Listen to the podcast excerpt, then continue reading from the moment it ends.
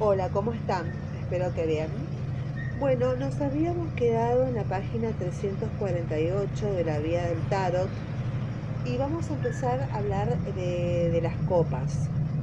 Bueno, las copas. Vamos a empezar con el as de copas. El as de copas es el símbolo del amor en potencia. Catedral todavía cerrada pero llena. Podrá simbolizar todos los sentimientos, todas las posibilidades del corazón, desde el impulso amoroso hasta el misticismo, una gran disposición a amar y ser amado, una capacidad de amor aún sin emplear, pero inmensa. Con el as de copas, el amor aparece como un cáliz, una cuestión en el horizonte que impregnará la búsqueda del consultante. También es la base de la comunicación de la religión en el sentido de unirse al otro, a la trascendencia, a uno mismo, a lo divino. Sus aspectos negativos serían el sufrimiento, los celos, el rencor, la falta de afecto, la petición nunca cumplida y la afectividad agobiante cuando sale eh, de reverso. Pasemos al 2 de copas. Asistimos aquí en el 2 de copas a una acumulación de ensoñaciones amorosas. La sed de amar nace en un ser que no tiene ninguna expectativa, experiencia, no tiene ninguna experiencia en el amor y que después de un largo periodo de soledad.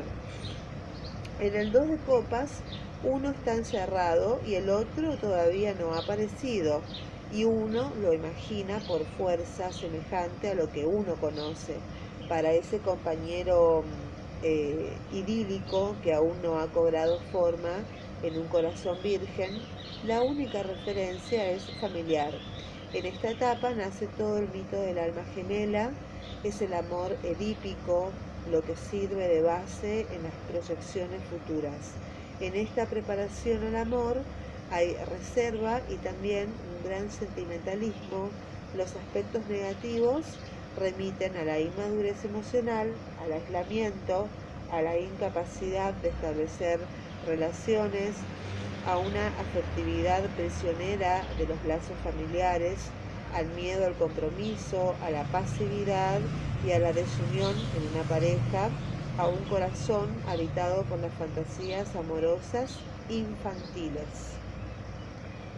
Muy bien, eso es el 2 de copas. Ahora pasamos al 3 de copas. En esta carta se expresa la eclosión del primer amor con su frescura, su inexperiencia y la idealización que lo caracteriza. Es una unión ferviente, un amor de juventud, consumado o no, la aparición del otro en un gran estallido romántico que si se ve decepcionado puede herir terriblemente. También es la adoración, por ejemplo, de una madre por su hijo y las dos flores que sostienen la copa superior dibujando un corazón con sus tallos parece adorme, em, adormideras que sostienen el éxtasis de ese sentimiento. También es a cualquier edad el redescubrimiento ardiente del amor.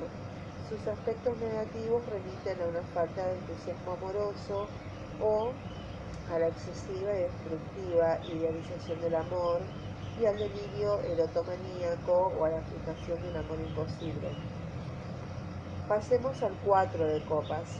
Aquí el amor está establecido, es seguro y sólido. La base de, una familia puede construirse en un cuatro de copas. Evoca la confianza en uno mismo y en el otro, el amor visto como pilar de la realidad, pero también puede convertirse en la búsqueda de un ser que proporcione seguridad, de un, entre comillas, padre para mis hijos o de una buena madre o, a, algún, alguien rico, lo cual puede llevar a relaciones de dominante y dominado. El riesgo es poner, eh, el cuatro de copas, el riesgo es poner las esperanzas de realización en, en el otro. Sus aspectos negativos nos remiten a la inseguridad, a la falta de libertad, al agobio, así como a la limitación de los sentimientos a un amor excesivamente materialista. Bueno, con el 5 de copas, aquí la copa central adornada de flores exuberantes señala la emergencia de nuevos sentimientos que pueden ir hasta el fanatismo. Es el descubrimiento de la fe, una euforia que nos lleva a un ser superior o considerado como tal. Es también la primera apertura del corazón hacia una solución que sea buena para la humanidad. Los aspectos negativos pueden ser la confianza ciega en un guía, un desequilibrio afectivo, pero también la falta de fe, la decepción y la amargura. Muy bien, pasemos al 6 de copas. Dos columnas de 3 de copas se yerguen frente eh, a cada uno, a cada lado de un eje. Es la realización del amor hacia uno mismo en el sentido más noble del término, en la plenitud, la aceptación y el contacto interior con el amor divino. También puede ser el encuentro del otro, la aparición en la realidad del alma gemela y soñada en el dos de copas, un ser que nos corresponde exactamente y con el cual, en la alegría de la relación especular, uno descubre sentimientos como la, la, la estima, la fidelidad, el placer y la sensualidad. Es un amor general que incluye el intelecto, que incluye el corazón y el instinto. Los aspectos negativos de esta carta cuando son invertidas nos remiten una pareja demasiado egoísta, cortada en el mundo, evoca todos los aspectos del amor narcisista en general, el retraimiento, el desprecio hacia los demás, la indulgencia excesiva hacia uno mismo. Bueno, ahora pasamos al 7 de copas. Aquí el amor entra en acción total en el mundo. Se tiñe de humanismo, de generosidad. Es el descubrimiento del poder, de la bondad, de la fuerza del amor consciente, que consiste en alegrarse de la existencia del otro. Uno puede dar sin contar, poner en práctica una cadena de caridad, emprender una acción humanitaria unido al amor universal, sin descuidar por eso la vida cotidiana, hace suya la divisa que nada para mí que no sea para los demás.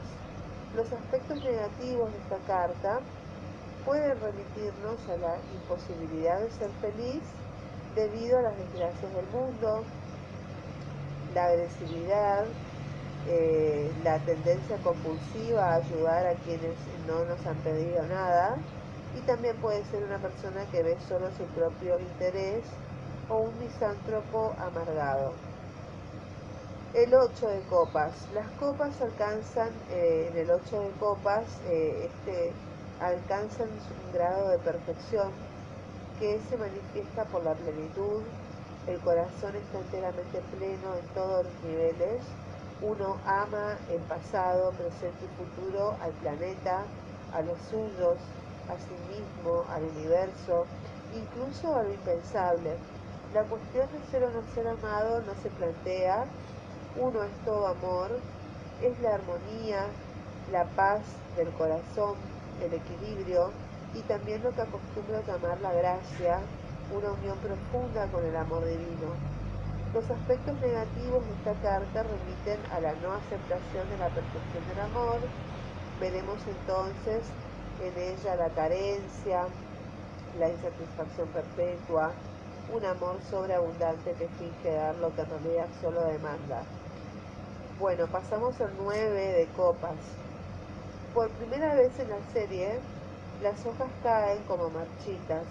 Es el final de la floración el otoño del corazón. Hay que esta, esta carta significa que hay que desprenderse de algo para que pueda aparecer una nueva dimensión del amor. Es una etapa de sabiduría en que se acerca al final de un ciclo emocional y el desprenderse de lo que se ha vivido. Este sacrificio supone un profundo amor hacia la humanidad presente en cada ser, un deshacimiento, una abnegación, producto del amor consciente. Los aspectos negativos de esta carta nos remiten a todos los estados de crisis emocional, la nostalgia, la soledad mal aceptada, el miedo a la carencia y la desesperación. Con el 10 de copas hay una llegada al final de su desarrollo, la vía del corazón nos presenta el amor universal bajo la forma de nueve de copas abiertas, rematadas con otra mayor y sellada.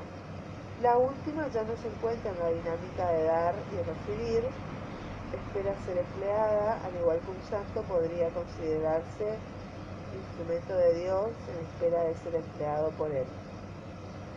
En el mito cristiano, el amor divino se hace carne para propagar el amor en el mundo y servir, sea cual sea el precio. Esta carta indica un corazón colmado, una acción concreta que emprender, convirtiéndose en las de oros, ya que la realización emocional ya ha tenido lugar. Si esta carta es negativa, puede significar un bloqueo, la no aceptación de uno mismo, la banalidad y el negarse a evolucionar. Muy bien, eso es todo con las copas.